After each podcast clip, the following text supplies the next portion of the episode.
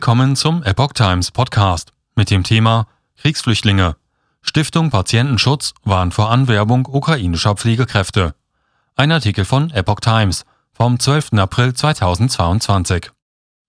Patientenschützer haben vor der Anwerbung von aus der Ukraine geflüchteten Pflegefachkräften und Medizinern gewarnt. Deutschland läuft Gefahr, aus dem Elend der Ukrainer Kapital schlagen zu wollen, sagte Eugen Brüsch, Vorstand der Stiftung Patientenschutz am Dienstag der Nachrichtenagentur AFP. Er reagierte damit auf Pläne für eine schnelle Anerkennung der ukrainischen Berufsabschlüsse in Pflege und Medizin zu sorgen. Politik, Krankenhausbetreiber, selbst karitative Wohlfahrtsverbände agieren so als aktive, egoistische Abwerber, kritisiert Brüsch.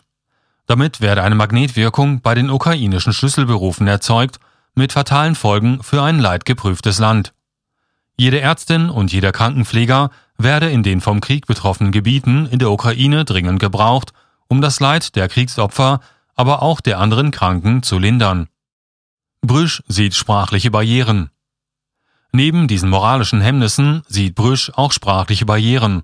Das für eine Arbeit in der Pflege und Medizin nötige Sprachniveau könne kaum in weniger als einem Jahr erreicht werden. Patientenversorgung brauche aber den sicheren Umgang mit der deutschen Sprache. Nicht nur ältere Menschen haben schon jetzt Probleme, sich mit Ärzten und Pflegekräften sowohl im Krankenhaus als auch in der Altenpflege zu verständigen, warnte Brüsch. Die Gesundheitsminister der Länder hatten am Montag beschlossen, Berufsqualifikationen in Gesundheitsberufen von aus der Ukraine Geflüchteten schnell anzuerkennen.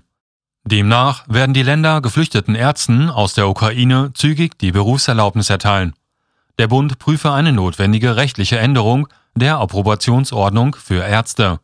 Für ukrainische Pflegekräfte sollen demnach Möglichkeiten für eine zügige Nachqualifizierung und eine rasche Anerkennung als Pflegefachkraft in Deutschland geschaffen werden.